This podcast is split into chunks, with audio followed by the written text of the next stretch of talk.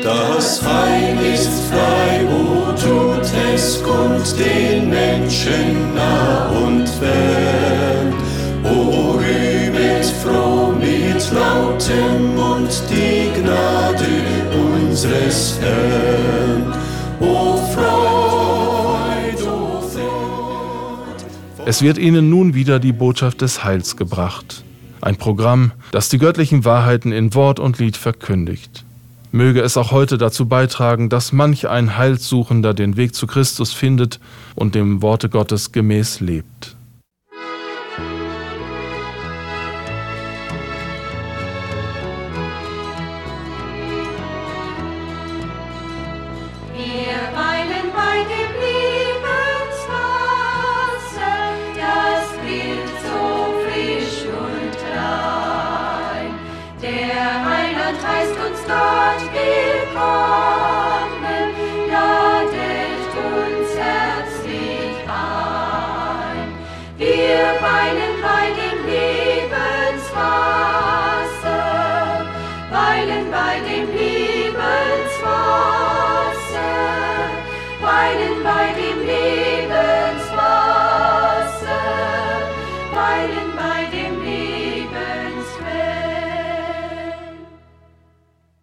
Nun beten wir bitte.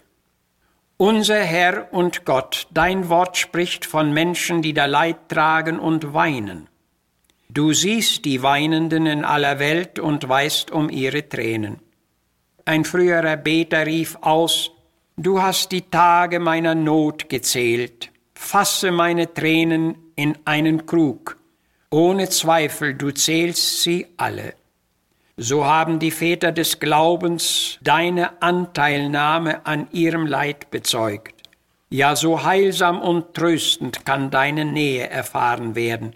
Und du sagst, selig sind, die da Leid tragen, sie sollen getröstet werden. Für diese Zusage danken wir dir. Amen. Bleib bei uns mit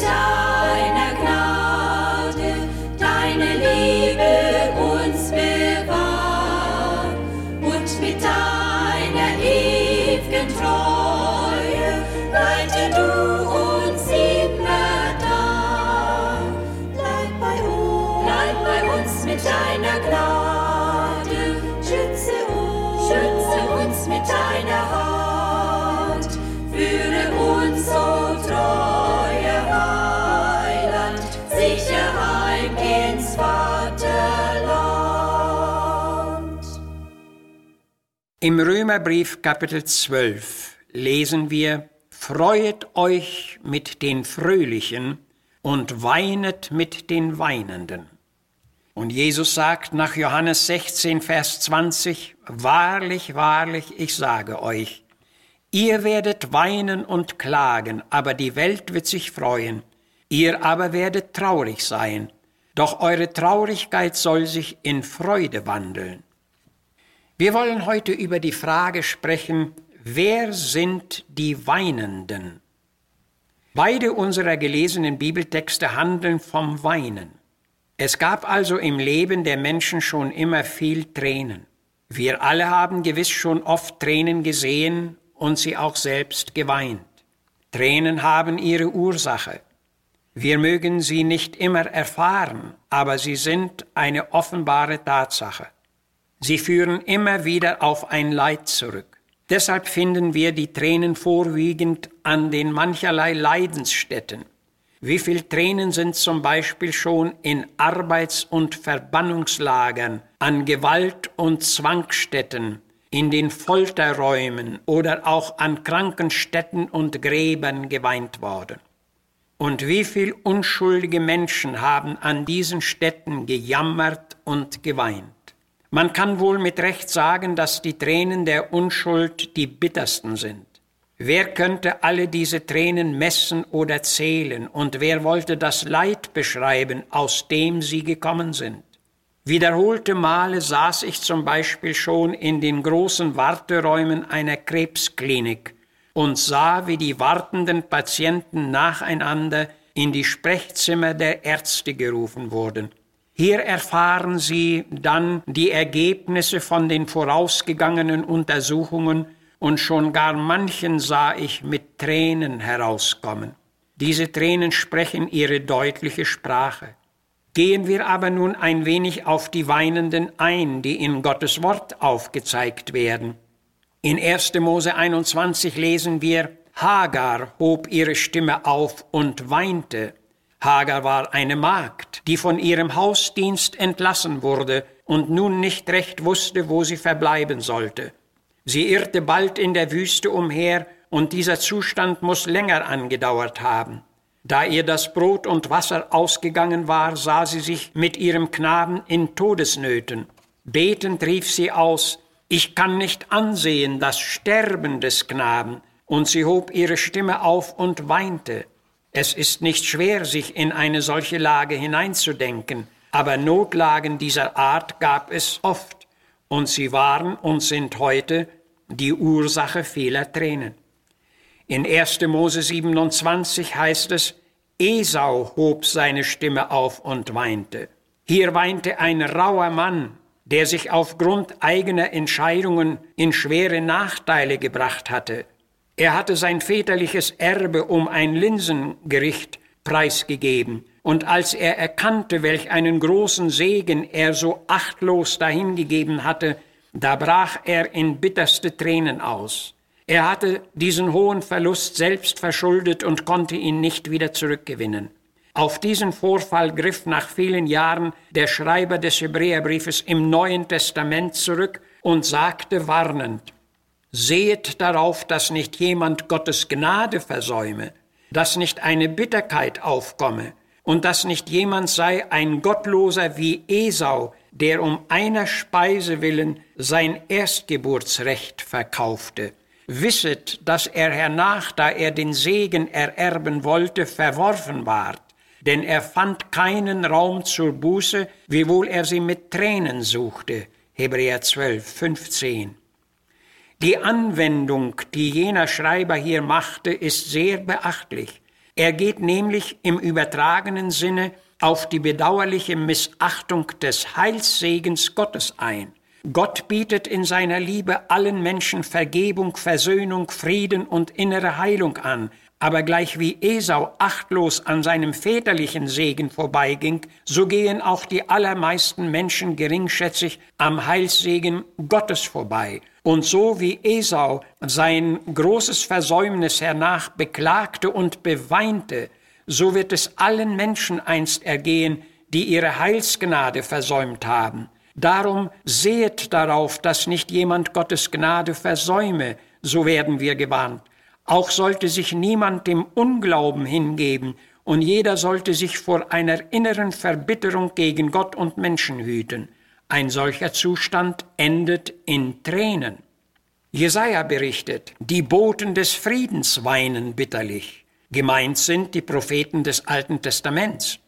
Hier weinte der Prophet Nehemia über die Notlage und Verwüstung im Land seiner Väter. Wir sind im großen Unglück, so war ihm gemeldet. Die Mauern Jerusalems sind zerbrochen und die Tore mit Feuer verbrannt. Das tat mir wehe, so sagt er, und ich weinte und trug Leid. Und hierbei ist auch an die Weinenden in unserer Zeit zu denken. Gar mancher weint heute aus gleicher Ursache. Es gibt in der Tat viele bekümmerte Herzen, die über den geistlichen Zerfall im Reiche Gottes Leid tragen oder gar weinen. Die aber mit Tränen sehen, die werden mit Freuden ernten, so lautet die tröstliche Botschaft und Verheißung Gottes. In 2 Samuel 15, 30 lesen wir, und David ging den Ölberg hinan und weinte. Hier weinte ein König. Er war auf dem Fluchtwege vor seinem eigenen Sohn Absalom. Dieser hatte mit Hilfe von aufgehetzten Leuten einen Aufruf in der königlichen Residenz zustande gebracht und suchte seinen Vater zu vertreiben. Schmerzerfüllt, barfuß und weinend zog David über die Felder und alles Volk, das mit ihm war, weinte, auch so lesen wir. Der König floh ohne jeden Widerstand und ohne jede Gegenwehr. Er ließ sich ganz in die Hände des allmächtigen Gottes fallen und sprach, er mache es mit mir, wie es ihm wohlgefällt. Uns ist hier ein alttestamentliches Schattenbild auf Christus vor Augen gestellt. Von dem gleichen Ölberg aus hatte Jesus einmal schmerzerfüllt auf die Stadt Jerusalem geblickt. Und Lukas sagt uns, und da er näher herzukam, weinte er über sie. Er weinte über ihren Unglauben und über ihre innere Verstocktheit. Und von den Obersten des Volkes verkannt und verstoßen, wurde er kurz darauf zur Stadt hinausgeführt, zur Kreuzesstätte, und Johannes sagt uns, es folgten ihm aber ein großer Haufe Volks nach und Frauen, die ihn beklagten und beweinten. Wir haben nun einige Weinende aus den verschiedensten Zeiten und Volksschichten aufgezeigt. Sie weinten aus verschiedenster Ursache, wie es auch heute noch der Fall ist. Jesus sagte, ihr werdet weinen und die Welt wird sich freuen. In einer Welt, in der die Ungerechtigkeit und Sünde überhand nimmt und die Liebe erkaltet, ist es nicht anders zu erwarten. Die Tränen unter der Menschheit sind so ausmaßreich, dass nüchtern denkende Menschen dieser Welt schon lange vor uns die Welt als ein Tränental bezeichneten. Unter den Weinenden heute kommt die Frage auf, wer wird unsere Tränen trocknen? Die christliche Regel laut unserem Text heißt, weinet mit den Weinenden. So hat es Jesus auch getan. Und das sagt, dass wir uns der Weinenden annehmen und helfen sollen, das Leid zu lindern und die Tränen zu stillen. Wie notwendig ist dieser Dienst. Doch unser Herr will diesen Dienst sehen und er will ihn auch segnen, auch deinen Dienst. Amen.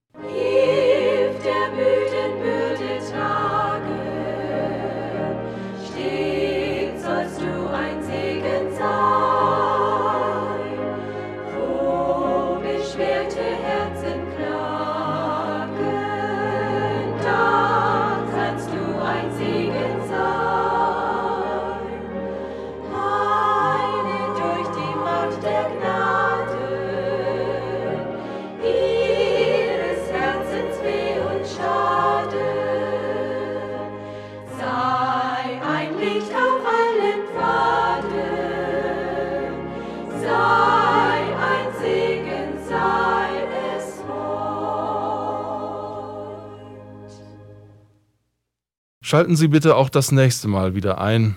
Sagen Sie es auch anderen weiter, dass die Botschaft des Heils jede Woche um die gleiche Zeit ausgestrahlt wird. Dadurch tragen auch Sie zur Verbreitung des Segens mit bei. Wir würden uns über Ihre Zuschrift freuen. Missionswerk der Gemeinde Gottes e.V., Zimmerstraße 3, 32051 Herford.